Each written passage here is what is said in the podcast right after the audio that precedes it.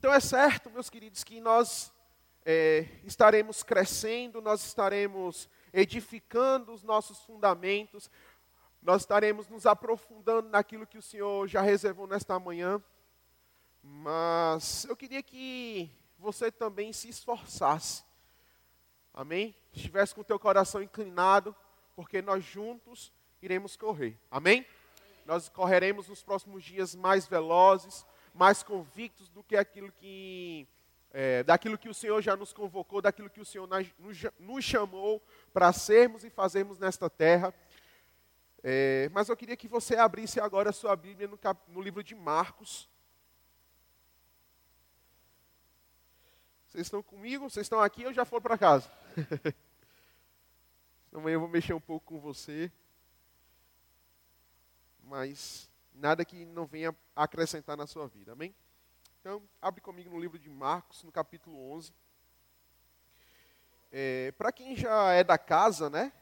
Para quem já fez o rema e já congrega aqui na igreja, ou nas diversas igrejas Verbo da Vida espalhadas no Brasil e fora do Brasil, esse versículo, na verdade, esse capítulo, ele é um pilar fundamental para aquilo que cremos. Amém? E Jesus instruindo um determinado povo, uma determinado, um, determinado, um determinado grupamento de pessoas, ele fala a partir do versículo 20. Marcos, no capítulo 11, abra, abra bem rápido a tua Bíblia, no capítulo 11, a partir do versículo 20, ele diz assim: De manhã ao passarem, viram a figueira seca desde as raízes. Pedro, lembrando-se, disse a Jesus: Mestre, vê, a figueira que amaldiçoastes secou. Então respondeu Jesus: Tenham fé em Deus. Eu lhe asseguro que se alguém disser a este monte, levante-se e atire-se ao mar, e não duvidar em seu coração, mas crer que acontecerá o que se diz, assim será feito. Portanto, eu, eu portanto, eu, eu lhes digo: tudo que vocês pedirem em oração, creiam que já o receberam, e assim lhe sucederá. Volta no, capi, volta no versículo 23. Eu queria frisar esse versículo hoje pela manhã com vocês eu só ajustar aqui um pouco. Amém. Glória a Deus. Vamos ler novamente o versículo 23. Porque em verdade vos digo que alguém que disser a este monte, ergue-te e lança-te no mar, e não duvidar em seu coração, mas crê que se fará aquilo que diz, tudo que lhe disser será, será feito. Então o que você tem falado nos últimos dias? O que você tem dito nos ambientes que você geralmente frequenta, o que você tem falado para os seus familiares, falado para os seus parentes, o que você tem dito nas empresas que você frequenta, como colaborador, como colaborador, o que você tem falado para os seus filhos, o que você tem dito para as pessoas que é, rodeiam você, ou seja, que estão debaixo da sua zona de influência. Saiba que aquilo que você diz, aquilo que você tem dito, diz muito sobre você e aquilo que você crê. Amém? Por exemplo, se você frequenta uma determinada instituição, se você vai a uma faculdade ou universidade e paga determinadas matérias, é comum que você compartilhe com as pessoas que estão próximas a você o que você tem estudado, o que você tem lido, os autores que você tem se apropriado. Amém? Por exemplo, quando eu estava estudando sobre história antiga, uma das ramificações do curso de história, Débora é testemunha viva que eu vivia lendo e falando e disseminando conhecimentos da história antiga para ela. Chegava ao ponto que ela dizia assim: rapaz, não aguento mais não, estou pedindo arrego. Mas é fato que aquilo que você diz, aquilo que você fala, diz muito sobre você e aquilo que você crê. É por isso que é interessante você falar as verdades que estão contidas na palavra. Porque estas verdades alimentarão não apenas a sua fé, mas serão é, é, é, substância trarão fortalecimento para as pessoas que estão rodeando você. Se você frequenta um ambiente em que as pessoas elas são cristãs e ela crê da mesma forma que você, amém. Sinta-se privilegiado. Porque não são todos os setores da sociedade em que todas as pessoas, em que aquele grupamento de pessoas são cristãs. E sendo ainda cristãs, creem da mesma forma que você. Então é importante que você se alimente da forma adequada. Eu ainda não sou pai, Débora ainda não é mãe, mas quando eu era pequena, assim como ela, os nossos pais, eles deram alimentos apropriados. Porque sabia que para cada fase do crescimento, exigia um alimento específico. Amém? Nós não precisamos do, da, da ciência para entender que, por exemplo, se eu der um doce para uma criança ou para um bebê de poucos meses, aquele doce, por mais que ele traga uma alegria momentânea para ela naquele exato momento, futuramente ela irá colher o fruto daquele plantio. Talvez não tão positivo, um fruto não tão bom, mas ela irá colher. Então nós sabemos desde já que um doce para um bebê que está em fase de crescimento não é adequado para aquele momento. Mas se eu der o mesmo doce para uma criança de 7 anos ou de 8 anos, terá bons resultados, né? Por quê? Porque a criança ela já sabe do processo de escovação, a criança ela já sabe que deve manter uma alimentação saudável e que por isso a ingerência de muitos doces não é o mais correto, não é a via correta. Mas entenda, eu estou falando do mesmo doce. O mesmo doce que não deve ser para o bebê, não deve ser é, dado, não deve ser entregue para o bebê, é o mesmo que deve ser, o que até pode ser entregue para uma criança de 7, 8 anos. Entenda, é o mesmo alimento. Mas existem fases. Existem estações adequadas. Mas não é sobre isso que eu gostaria de falar tanto com vocês. Na verdade, eu gostaria de falar sobre o poder das suas palavras. Saiba que quando você pensa certo, consequentemente você vai crer certo e corresponder através da sua fala ou através das suas ações certo. Amém? Então, ao voltar para o versículo, muitas vezes gostamos de associá-lo com a prática do crer. Olha só. Eu lhes asseguro que se alguém disser a este monte, levante-se e atire-se ao mar, e não duvidar em seu coração, mas crê. Repita comigo, crê mas crer que acontecerá o que diz, assim lhe será feito. O versículo ele enfatiza a ação do crer. Mas esta prática só virá à tona se formos capazes também de pensar e falar corretamente. É quase que impossível você pensar certo e agir errado. Ou pensar errado e agir certo é uma lei física no reino dos céus que não há, uh, não há veracidade. Amém?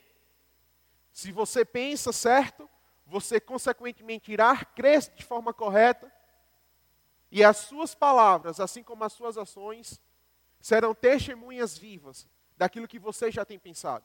Por isso que é tão importante nós distinguirmos quais são os pensamentos certos e os pensamentos errados.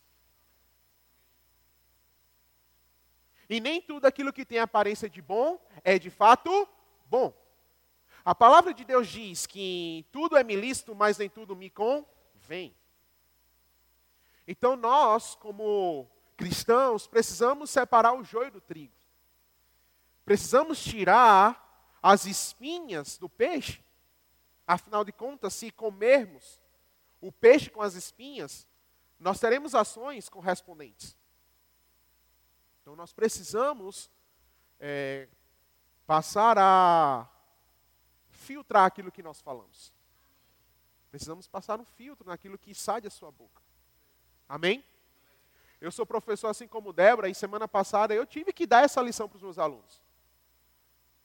Porque eles estavam caminhando para uma, uma área que não era tão correta. Eu disse: Olha, Papai do céu te deu dois ouvidos e uma língua. Então é necessário a gente falar mais e ouvir menos? Ou ouvir mais e falar menos?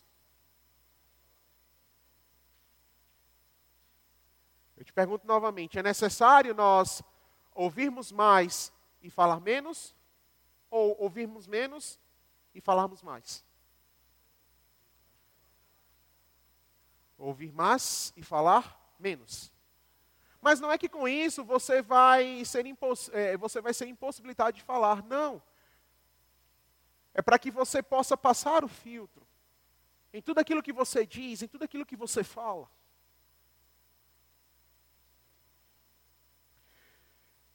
é, os nossos pensamentos precisam estar alinhados com aquilo que está descrito na palavra de Deus. Até porque não poderemos crer além do que Ele mesmo nos revela em Sua verdade, em Sua palavra. Quantos aqui conhecem alguns ditados populares? Não, certamente você, como bom nordestino, conhece um ou outro ditado popular. Eu vou falar alguns e eu gostaria que vocês completassem, tá bom? É um jogo de passe e repasse. Eu falo e vocês completam. Eu falo e vocês completam. E eu vou citar aqui alguns que eu aprendi ao longo da minha infância. Vamos embora. Águas passadas não movem? Não, bora lá. Vocês acordaram, tomaram um café, né? Vocês acordaram, tomaram café. Eu sei que eu sei que vocês tomaram café. Então bora lá. Águas passadas não movem? Não movem moinhos. De grão em grão a galinha enche o enche o papo. Árvore que nasce torta morre torta. E desculpa o uso da expressão, mas é, é, nós também assemelhamos esse, esse ditado com pau que nasce torto, nunca se endireita. Não é? A cobra vai. Vocês não conhecem esse não? A cobra vai fumar? Nunca ouviram? Mas existe esse ditado. Casa de ferreiro, espeto de pau. E é interessante porque esses ditados eles trazem, não é? uma sabedoria popular, ou seja, águas passadas não movem moinhos, motiva-nos a aprender com os erros do passado. De grão em grão a galinha enche o papo, enfatiza o papel da paciência na realização de um sonho pessoal, de um sonho profissional. A árvore que nasce torta, morre torta, indica alguém que possui maus hábitos e que não procura mudá-los ao longo do caminho. É aquela pessoa que insiste em ser assim, porque leva consigo o princípio de Gabriela. Eu nasci assim, eu cresci assim, e por aí vai. A cobra vai fumar representa alguém que deseja alertar a outra de que algo ruim irá acontecer. E casa de ferreiro espeto de pau transmite a ideia de alguém que é hábil em uma determinada atividade, mas não a usa em seu favor, ou a seu favor. Então, esses ditos populares para os linguistas, eles de fato são baseados em uma cultura, em um costume de um determinado grupo social, de uma região, de um determinado país. Eles transmitem ideias que são passadas de geração a geração, mas infelizmente muitos deles não diz respeito àquilo que nós cremos e acreditamos e encaramos como verdade. Por mais que a gente diga que devemos esquecer o nosso passado e focarmos naquele que é o nosso alvo, Existem situações que, como eu, como eu citei, transmitem a ideia de alguém que é hábil em determinada atividade, mas não as usa para o seu favor. E o que é isso? Desperdício de chamado. E quando nós olhamos a Bíblia, quando nós lemos a palavra de Deus, Deus não enfatiza a, não, a, a deixarmos o nosso chamado de lado. Pelo contrário, Ele nos motiva a dar seguimento ao nosso chamado. Porque, na verdade, na verdade, nosso chamado não diz a nós mesmos, mas ele deve ser usado para, primeiro, o outro e segundo, amadurecimento da própria igreja. Então não fala sobre você, fala mais sobre o outro. Então nós não devemos deixar de lado nosso chamado, aquilo que nós somos convocados para fazer nesta terra. O que, que eu concluo? O que, que eu posso concluir com isso? Que a nossa vida não deve estar baseada, não deve estar pautada em dizeres ou ditados populares. Por quê? Porque os ditados eles são dessa terra, eles pertencem a essa terra. Mas você não faz parte dessa terra. Você está de passagem. Abre comigo em, é, em 2 Coríntios, no capítulo 5.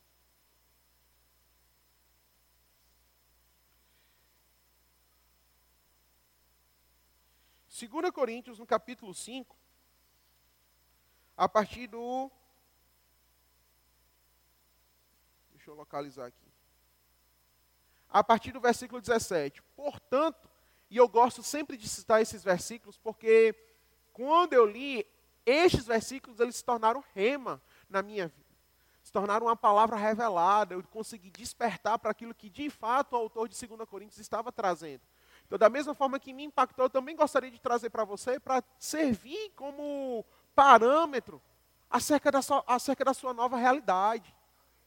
Olha só, portanto, se alguém está em Cristo, é nova criação, as coisas antigas já passaram, e eis que surgiram coisas novas. Tudo isso provém de Deus que nos reconciliou consigo mesmo por meio de Cristo e nos deu o ministério da reconciliação, ou seja, que Deus em Cristo estava reconciliando consigo o mundo, não levando em conta os pecados dos homens, e nos confiou a mensagem da reconciliação. Portanto, somos embaixadores Somos embaixadores de Cristo, como se Deus estivesse fazendo o seu apelo por nosso intermédio. Por amor a Cristo, lhe, suplica, lhe suplicamos, reconciliem-se reconciliem com Deus. Então, o título que ele te forneceu, uma vez que agora você é nova criatura, não é um menor título, ou não é qualquer título. Quando você estuda o direito diplomático, você vai perceber que o título de embaixador é um dos maiores títulos que um diplomata pode atingir. Por isso que nós encaramos a carreira, a corrida do diplomata como alguém que se dedica, como alguém que dá uma vida, se entrega porque o embaixador, ou o título de embaixador, é o maior título. Mas Deus, quando te constituiu como nova criatura, Ele não te constituiu por baixo, Ele te constituiu, te constituiu por cima. E ainda enfatiza o seu papel como embaixador. Olha só, como se Deus estivesse fazendo o seu apelo por nosso intermédio. Então Deus, através do seu filho, ele não irá se materializar novamente como homem, porque esse papel agora ele atribui aos embaixadores dele nessa terra. Você e eu não fazemos parte de nenhum reino natural. Nós, a nossa nacionalidade, o nosso reino é celestial, é divino. Uma vez como novas criaturas, nós não podemos nos embaraçar com as coisas que estão neste mundo, porque a sabedoria deste mundo é terrena, é passageira. Mas a sabedoria do alto, ela é viva, ela é eficaz, e ela dura uma eternidade. Você já conseguiu mensurar uma eternidade? É impossível mensurar essa palavra. Porque não há sombra de tempo, não há sombra de variação. O que é eterno já existia, está existindo e irá existir. Então nós fazemos parte deste reino. E como embaixadores, nós precisamos ter uma dialética, nós precisamos ter uma fala adequada. Amém? Nós precisamos nos posicionar de forma correta. Um diplomata, ele fala muitas línguas. Fala francês, fala inglês. Existe um código de vestimenta a ser utilizado, a ser vestido nas reuniões formais. Existem atributos a serem fornecidos, existem determinadas características disponíveis para os diplomatas, para os embaixadores. Mas se naturalmente nós instituímos características e atributos para homens naturais, quem dirá Deus? Quem dirá Deus ao nosso respeito? Então nós precisamos falar bem, precisamos agir bem. E quando eu falo de falar bem e agir bem, não necessariamente você precisa ter um linguajar formal, mas você precisa falar aquilo que a palavra de Deus diz que fale. Você precisa ter ações correspondentes com aquilo que a palavra de Deus te instrui a ter. Amém ou ai de mim? Então não alimente as nuvens de incredulidade com pensamentos errados, confissões erradas e uma crença errada, uma vez agora que somos novas criaturas. O irmão Reagan tem uma frase muito conhecida acerca disso.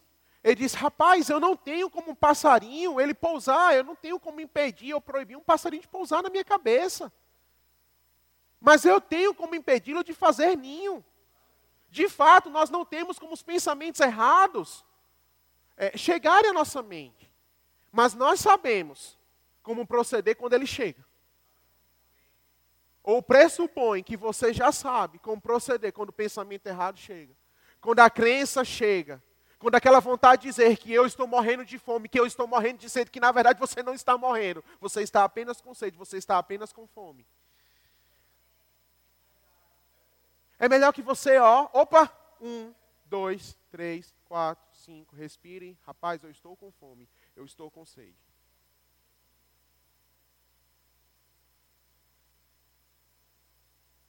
Amém?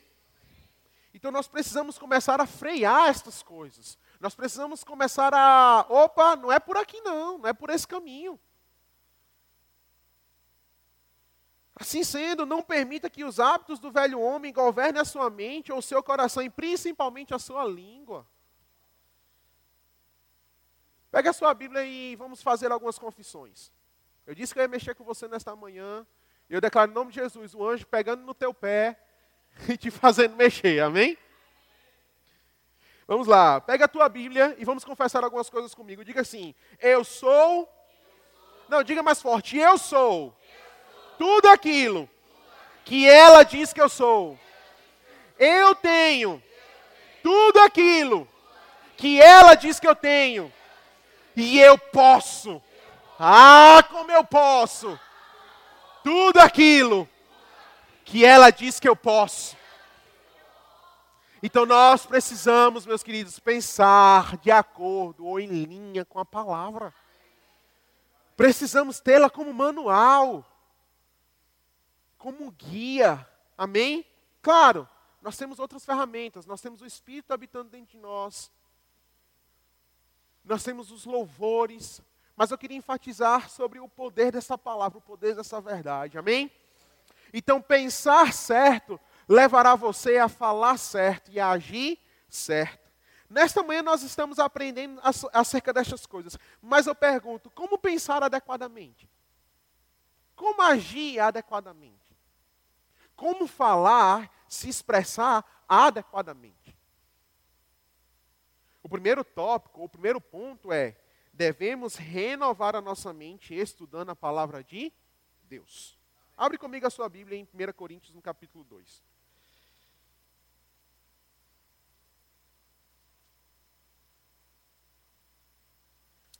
Aleluia.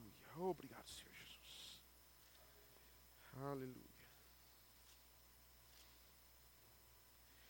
1 Coríntios, no capítulo 2, no versículo 16, diz assim: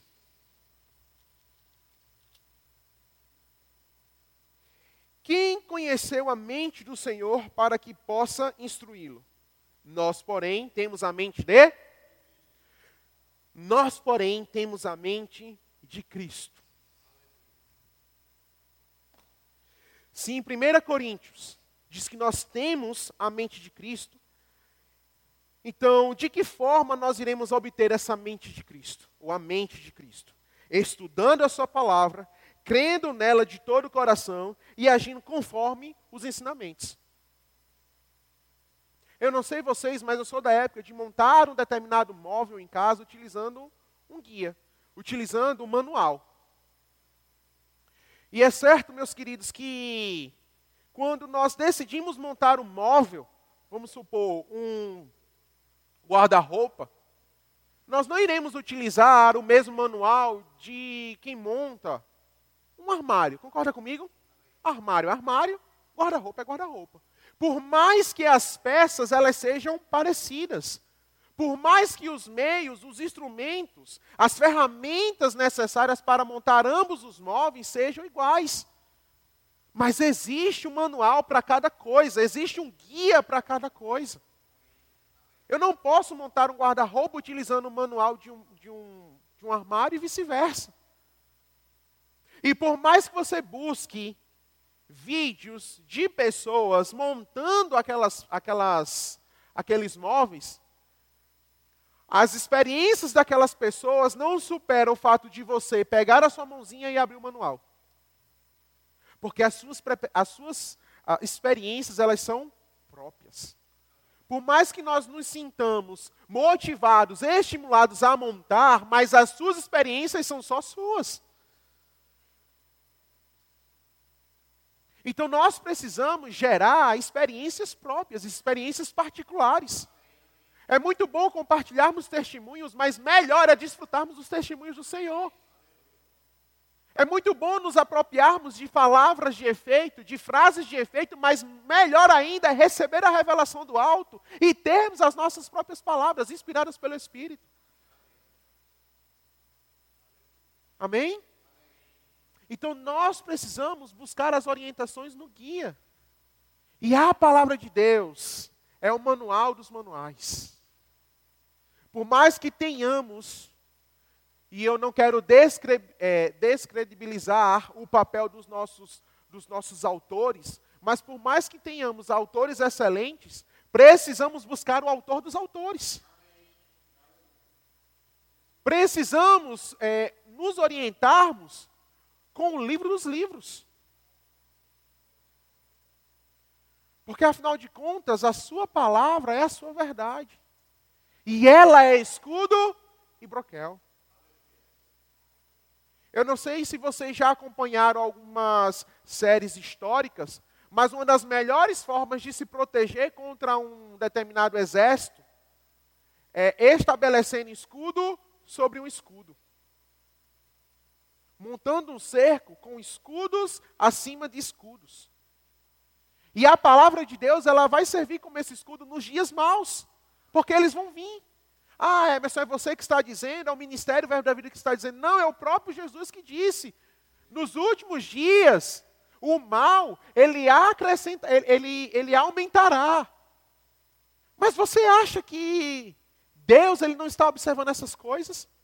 Você acha que Deus ele vai olhar para o mundo, ele vai olhar para a terra, ele vai ver que o mal está aumentando e ele não vai dispor para você, fornecer para mim e para você uma graça ainda maior para nos sustentar e mantermos de pé nos dias maus? Mas essas coisas só vêm quando nós decidimos utilizar o nosso escudo. Essas coisas elas só vêm quando decidimos usar a palavra. E dizemos, Satanás, aqui não.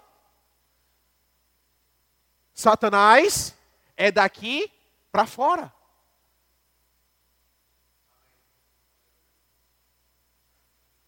Muitas vezes estamos observando as situações e nos conformando com as situações.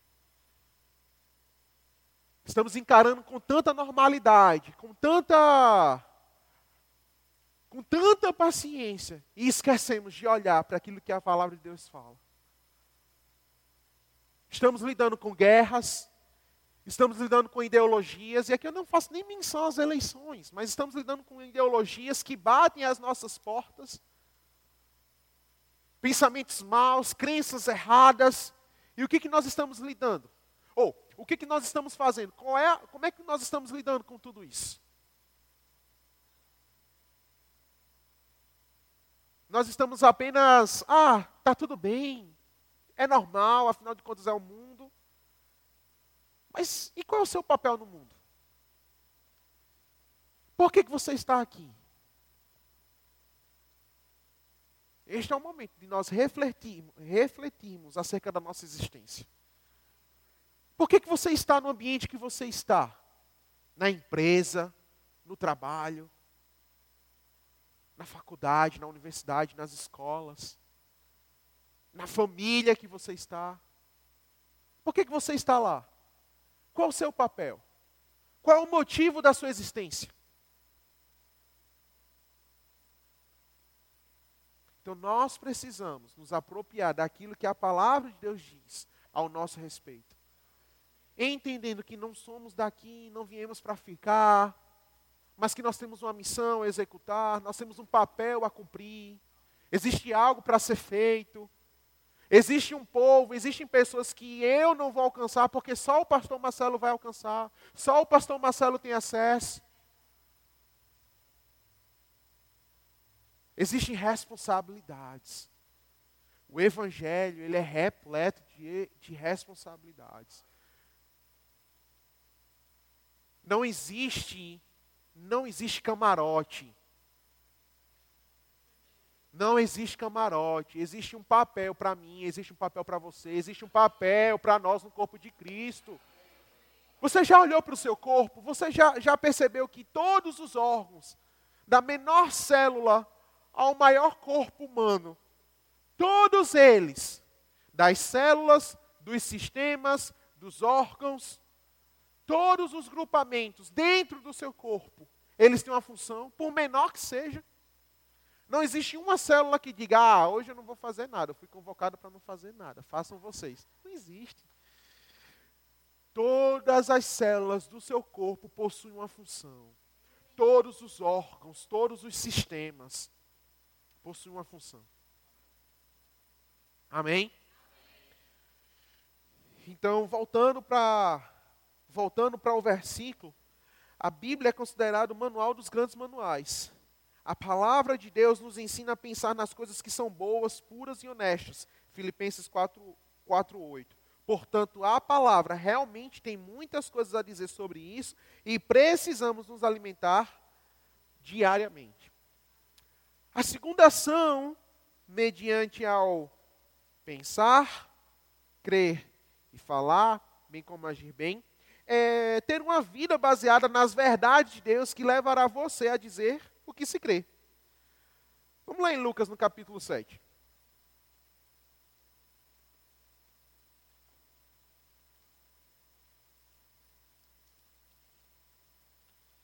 Mateus, Marcos, Lucas, capítulo 7.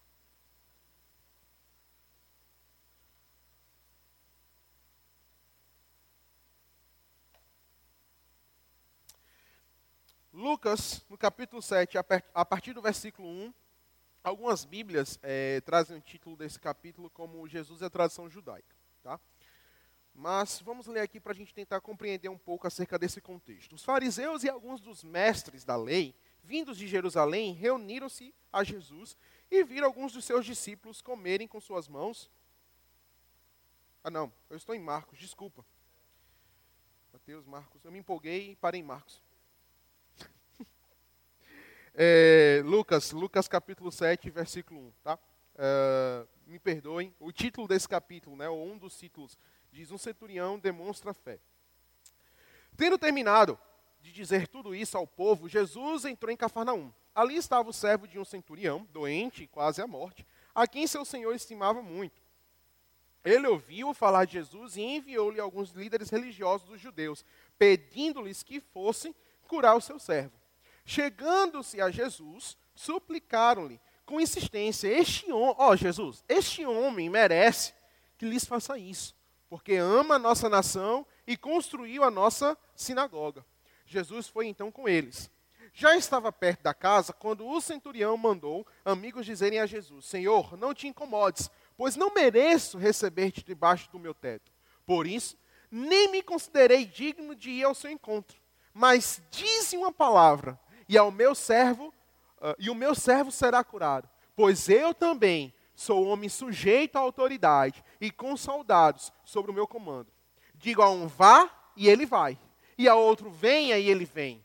Diga ao meu servo faça isto e ele faz. Ao ouvir isso, Jesus admirou-se dele e, voltando-se para a multidão que o seguia, disse: Eu lhes digo que nem em Israel encontrei tamanha fé. Então os homens que haviam sido enviados voltaram para casa e encontraram o servo restabelecido.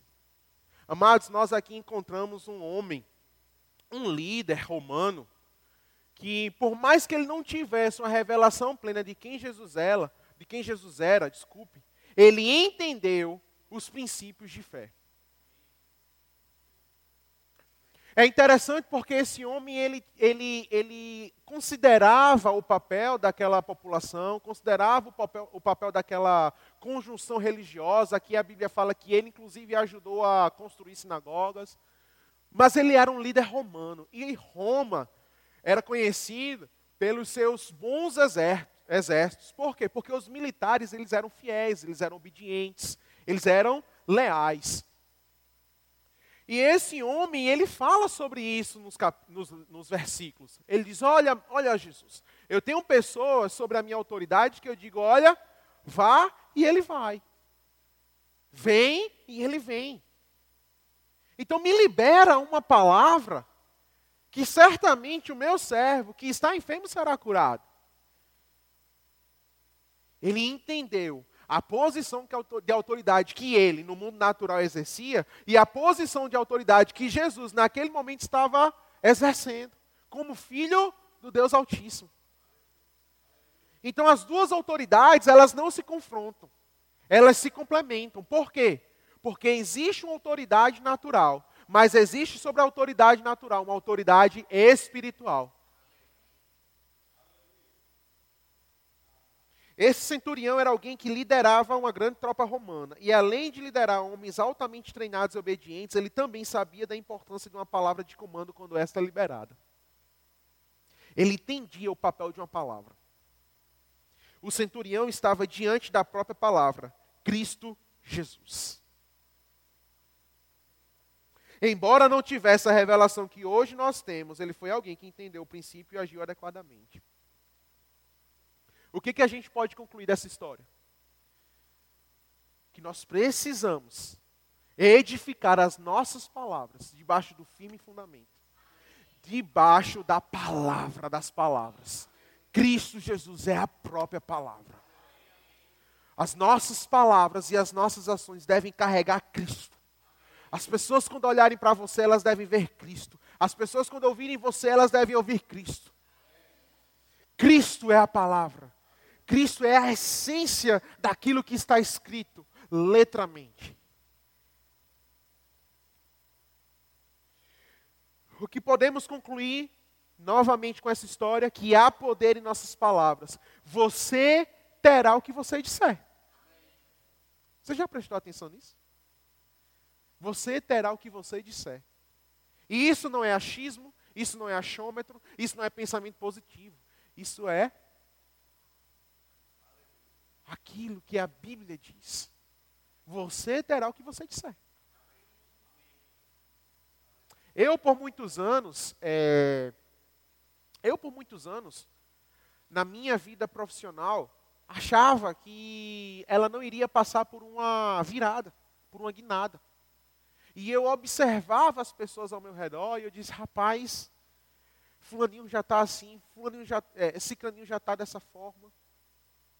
E eu, não sei se todos conhecem, mas sou formado em uma área que, naturalmente falando, naturalmente falando, não há vaga aqui para Natal.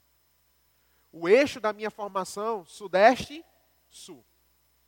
No máximo centro-oeste. Para quem não sabe, eu sou formado em relações internacionais.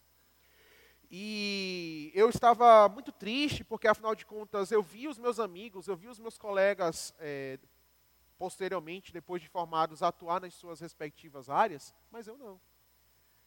E por mais que eu trabalhasse, por mais que eu conseguisse né, pagar as minhas contas, inclusive paguei o meu, meu casamento, juntamente com Débora, através do meu trabalho, e eu louvo a Deus pelas janelas de oportunidade, mas é, nesta área eu estava né, observando mais para o lado natural, estava tendendo mais para o lado natural do que me apegando à verdade.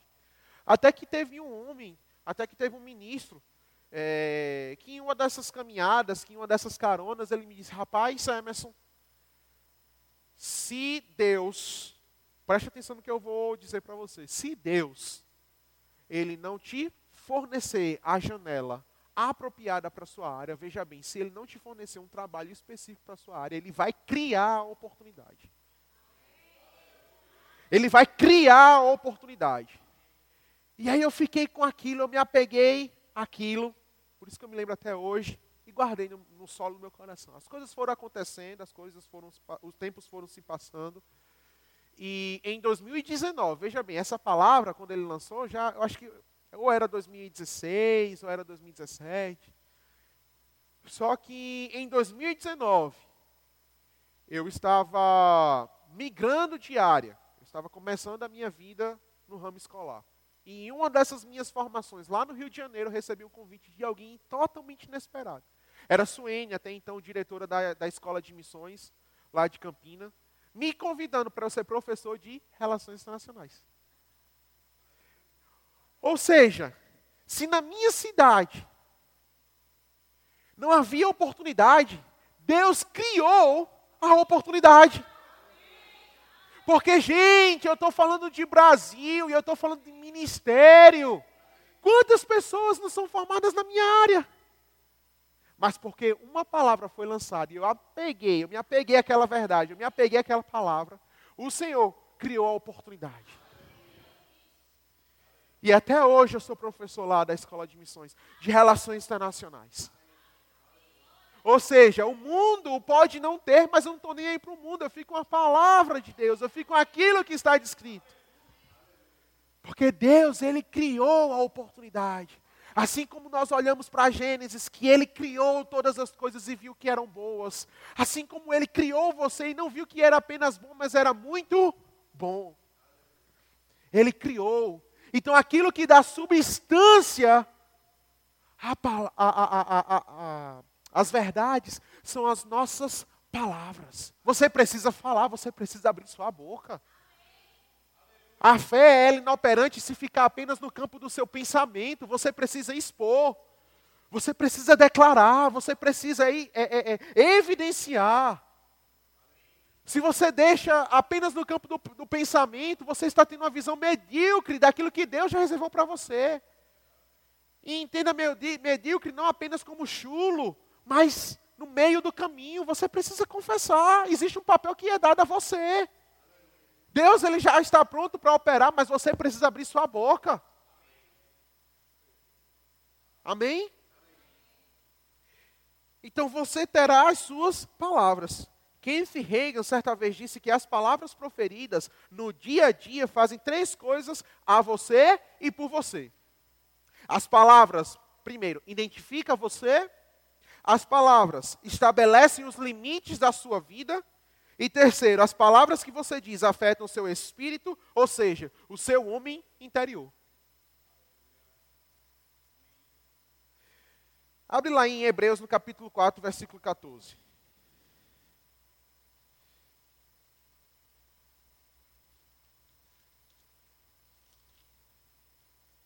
Hebreus no capítulo 4, versículo 14 diz: Portanto, visto que temos um grande sumo sacerdote que adentrou os céus, Jesus, o Filho de Deus, apeguemos-nos com toda a firmeza à fé que professamos, a fé que declaramos, a fé que confessamos. Todos estes verbos, confessar, falar, declarar, são sinônimos, mas sinônimos de uma ação que deve ser realizada que deve ser prática. É, a tradução grega desse versículo significa: retenhamos firmemente a declaração das mesmas coisas. Por isso que o ministério ele tem um cuidado para que você receba com, com alimento ou como alimento as mesmas coisas, os mesmos fundamentos, porque isso vai gerar em você conhecimento, isso vai gerar em você é, amadurecimento. Olha, eu sou professor de inglês e muitas vezes uma das metodologias utilizadas em sala é a prática da repetição. Porque cientificamente é comprovado que o processo de repetição se dá através da memorização e, consequentemente, o aprendizado. Ou seja, de tanto repetir, aquele conhecimento ele vai ser internalizado as crianças vão encarar como algo normal, algo comum ao seu dia a dia. E o resultado serão, ou serão crianças fluentes naquele determinado conhecimento, mas porque aquilo foi, memora, foi memorizado, aquilo foi internalizado. Da mesma forma, o ministério faz com você. Nós falamos, nós temos o cuidado de falarmos as mesmas coisas, de declararmos as mesmas coisas, porque isso é saúde para o nosso, para o nosso corpo e vida e luz para o nosso caminhar. Amém?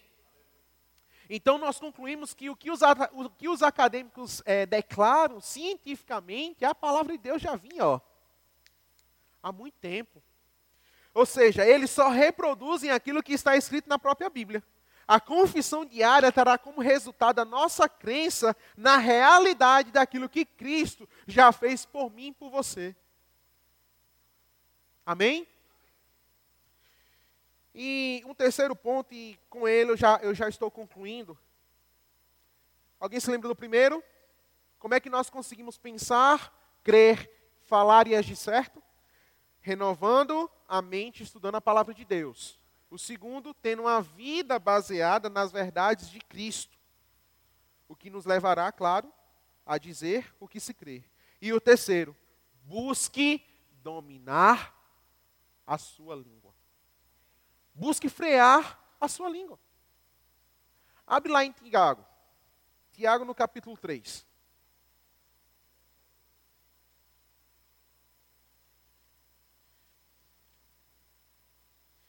Tiago, no capítulo 3, a partir do versículo 2.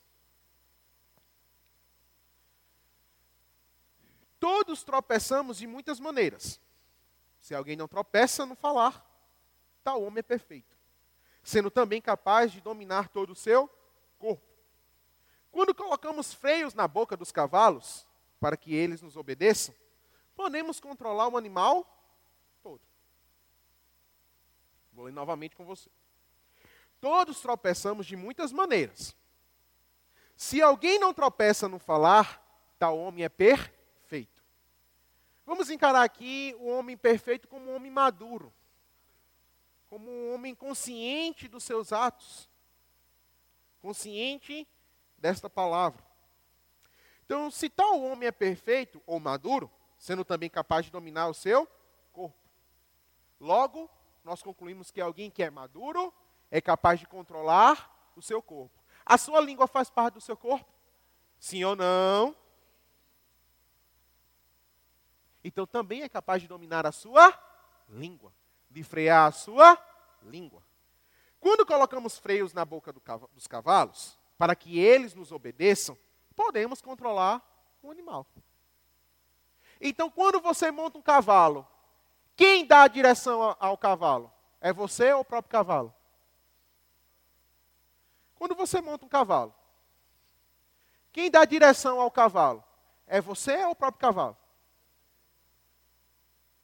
Você. Porque existe algo freando a boca do cavalo para que ele não tome a direção ou qualquer direção. Para que ele não tome uma direção própria ou uma direção que coloque a sua vida em risco. Então, por isso que nós freamos as bocas dos cavalos. Da mesma forma, Tiago ele diz para tomarmos como é, essa situação um verdadeiro exemplo. Precisamos muitas vezes frear a nossa língua, porque afinal de contas nós não somos senhores de nós mesmos. Nós não somos donos de nós mesmos. Na verdade, nós nunca fomos, né? Quando nós éramos do mundo, nós achávamos que éramos donos de nós mesmos. Só que o diabo nos enganava. Então, agora, sendo novas criaturas, embaixadores de Cristo, a nossa vida não pertence mais a nós mesmos. Nós temos o Senhor. E nós precisamos muitas vezes frear, porque às vezes o que a gente quer dizer naquela hora, não necessariamente é aquilo que Cristo nos orienta através da Sua palavra. E eu digo até em situações convenientes, né? Às vezes você está assistindo um jogo de futebol, quer soltar alguma coisa, ou às vezes alguém é, inflama você com uma, verdade, é, é, com uma inverdade no ambiente de trabalho e você quer soltar alguma coisa. Ou na faculdade você quer se posicionar e às vezes aquele professor, poxa, mas não é assim porque eu estou certo, porque o que eu falo é verdade. E você estudou, leu os teóricos e viu que muitas vezes não é a verdade. E você quer confrontá-lo. Mas nós precisamos colocar a nossa carne no lugar. Nós precisamos contar de 1 a 10, se for possível sair para respirar. E não responder à altura e não deixar a língua ó, correr frouxa, correr solta. Porque nós precisamos falar corretamente. E a forma correta nós encontramos na palavra. Então Tiago, ele utilizou o exemplo dos cavalos. Nós podemos guiá-los colocando freios em suas bocas. Ele também disse que só iremos para a direção que a nossa boca conduzir. Aquilo que falamos determinará o rumo e a direção que a nossa vida seguirá. Portanto, decida pensar, crer e falar que é certo, ou que é certo, e o que vem do alto. Eu gostaria de convidar o grupo de louvor, nós já estamos de fato encerrando, mas é, conversando com Débora, conversando com, com, com algumas pessoas próximas a mim, é, existe um ditado que eu gosto muito de, de, de falar para os meus alunos. Eu digo, olha, costume de praça vai a, ou costume de casa vai a praça. Você no mínimo já escutou isso de alguém, né? Costume de praça, ou costume de casa vai à praça. E geralmente nós falamos isso para as crianças, porque nós estamos educando as crianças. Entenda, se você é pai, se você é mãe, o seu papel é de educar, e o da escola é de ensinar. Tá? Quem educa é você. Quem deve instruir no bom caminho é você. Os professores, eles ensinam matemática, ciências, física, química, inglês, português, geografia, mas o papel de educador está sobre você. Mas quando nós instruímos as crianças, né, na verdade esse ditado é muito voltado para elas, porque afinal de contas elas têm um comportamento inadequado, né? Chega numa loja, quer comprar tudo, ou quer comprar o que lhe convém. E a gente muitas vezes é, é, em casa diz, ó, oh, não é assim que se, se, se, porta, não é assim que se comporta lá fora. Porque educação, é, é, costume de praça vai, costume de casa vai à praça. Aquilo que você realiza em casa vai para o público, vai lá para fora. Mas nesta manhã o Senhor não quer apenas educar as nossas crianças. Ele quer nos motivar ele quer nos reeducar. Porque muitas vezes nós estamos proferindo coisas em casa que estão refletindo nos ambientes que nós estamos frequentando. E talvez esse não seja o modo mais correto. Ou talvez esse não seja o modo mais adequado, a forma mais adequada. Porque como eu falei, Deus ele não vai enviar o seu filho novamente para uma obra sacrificial. O sacrifício já foi pago. Ele agora conta comigo e com você. Se ele conta comigo e com você para operarmos maravilhas, sinais, prodígios, no mínimo nós precisamos nos comportar bem para aqueles que estão dentro da nossa casa. Precisamos servir como modelos. E tudo começa no campo das palavras. O que você tem dito em casa? O que você tem declarado sobre a vida do seu cônjuge, sobre a vida dos seus filhos? Ah, Emerson, mas eu não sou casado. Ah, Emerson, mas eu não tenho filhos. Mas pelo menos você é filho. E o que você tem declarado sobre a vida dos seus parentes? Sobre a, o, o trabalho que você está frequentando? Entenda, a declaração que você faz cria uma realidade. Qual realidade você tem criado? Qual quadro você tem pintado através da sua declaração? De fé. Você tem pego os pincéis e, os, e tem pintado os quadros que Satanás tem, tem apresentado a você? Os, os quadros e os pincéis que Deus, em sua infinita sabedoria, sabendo que os planos dele são maiores e melhores, para nós. Você precisa sair do muro. Você precisa se posicionar. Olhe, Maria vai com as outras, só existe no mundo. Maria vai com as outras, eu não estou falando dessa Maria, não. Mas Maria vai com as outras, só existe para o mundo. Aqui você tem que se posicionar, você tem que saber em que time você joga. E uma vez sabendo em que time você joga, quais são as regras desse jogo? O que, que eu tenho que fazer? Se você joga no time dos sonhos de Deus, o que, que você tem feito para esse time? Qual é a forma que você tem vibrado? Qual é a forma que você tem torcido? Precisamos falar corretamente, precisamos lançar verdades baseadas na palavra sobre quem está nos rodeando.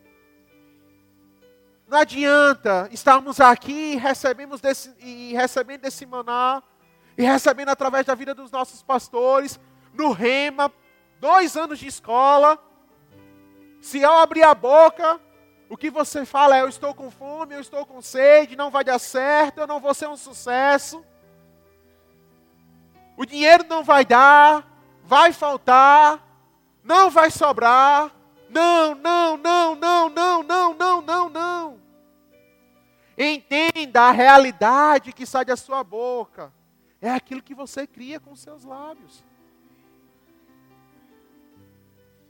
Então nós precisamos acordar para estes fundamentos. Nós precisamos voltar aos princípios e entender que se Deus ele teve o cuidado lá em Gênesis de criar tudo perfeito através da palavra, quem somos nós para fazermos o contrário? Quem somos nós para não fazermos o mínimo possível de esforço? Amém? Eu sei que a palavra de hoje, eu sei que a palavra desta manhã, ela não é uma palavra que nós iríamos declarar muito amém ou aleluia. E eu sei, porque esse antídoto, ele tem sido também para mim. Essa vacina, ela também tem sido para mim, porque primeiro chegou a mim. Mas nós precisamos acordar para isso. Amém? Nós precisamos despertar para as realidades do reino. Se nós somos a geração do fim, considerada a geração do fim, aquela que aquela pessoa que irá receber Cristo, que irá ao encontro de Cristo, nós precisamos ser aqueles que geram expectativa, pensando bem, crendo de forma correta e falando apropriadamente. Amém? Claro, aquela canção deu certo? Eu queria mudar um pouco o rumo das coisas. Vocês podem mostrar a perseguição não a igreja? Eu queria mudar um pouco o rumo das coisas. Eu queria que você ficasse de pé. Porque, por mais que não houvesse tantos améns ou aleluias, mas nós iremos cantar. Nós iremos ministrar um louvor. E você não vai falar, você não vai cantar de qualquer forma. Eu sei que quando o, o, louvor sobe, a tendência da gente é agir de forma. Como é que eu posso dizer? Não é de forma qualquer, mas no modo. No modo. Automático, isso, boa, Débora. No modo automático. Nós já conhecemos os louvores, nós já conhecemos as, as ministrações, então nós cantamos. Mas eu queria que você cantasse agora, com toda a sua força. Eu queria que você cantasse, declarasse essas verdades. Porque a perseguição não calou a boca da igreja. No período em que Nero ele instituía, ele colocava cristãos em determinadas tochas para servir como alerta, a igreja estava crescendo. Quando as perseguições aconteciam na Roma antiga e os imperadores colocavam os cristãos nas arenas, aquele sacrifício vivo, ele gerava um testemunho. E a igreja crescia. E as pessoas reconheciam Cristo. Os séculos passaram. As imposições chegaram, as ramificações da história aconteceram, saímos da igreja primitiva para entrarmos na igreja medieval, na igreja moderna. Em todo o tempo a igreja sofreu tentativas de perseguição, não é? A igreja ela foi perseguida, ela foi calada, mas ela decidiu não atentar para essas coisas. Ela decidiu não olhar para as circunstâncias. E elas, aqueles cristãos, aquelas pessoas continuavam a espalhar a chama do Evangelho. Até que chegou a mim e a você. E nos últimos anos nós passamos de fato por uma pandemia, onde Satanás tentou se levantar, mas eu aprendi semana passada no culto à noite que ele só pode chegar até a, a palma dos, a, até a palma dos seus pés. A perseguição não parou a igreja. A perseguição não vai parar a igreja. Porque a igreja é um organismo vivo que cresce, que se fortalece e que fala as verdades, que fala aquilo que está escrito na palavra. Então levante a sua voz e confesse aquilo que esta letra está dizendo, aquilo que esta letra irá mostrar. Porque nós vamos crescer, nós vamos avançar, a tua família vai ser alcançada por aquilo que você disser. Então abra a boca e gere esse ambiente, porque melhor é aquele que não vê no natural, mas já estabelece através da palavra. Melhor é aquele que não vê no natural as coisas acontecendo, mas pela palavra e por uma ousadia de fé já estabelece no reino do Espírito. Se você estabelecer no reino do Espírito, pode ter certeza, a materialização será certa. A realização será certa. Então, pela palavra, comece a declarar, comece a gerar esse ambiente de fé. Os seus familiares serão alcançados, a sua semana será a melhor semana. Não porque é a força do seu braço, não porque é o seu intelecto, mas porque você está confessando, você está se posicionando. Jesus disse: ergue-te e lança-te ao mar. Você já viu naturalmente uma montanha sair do lugar e ir para o mar? Mas pela fé acontece, porque Começa aqui, ó. Começa aqui, ó. Crendo com o coração e confessando, crendo com o coração e confessando, crendo com o coração e confessando, não com a mente natural, não com o pensamento neste mundo, mas crendo de todo o coração. Crendo de todo o coração.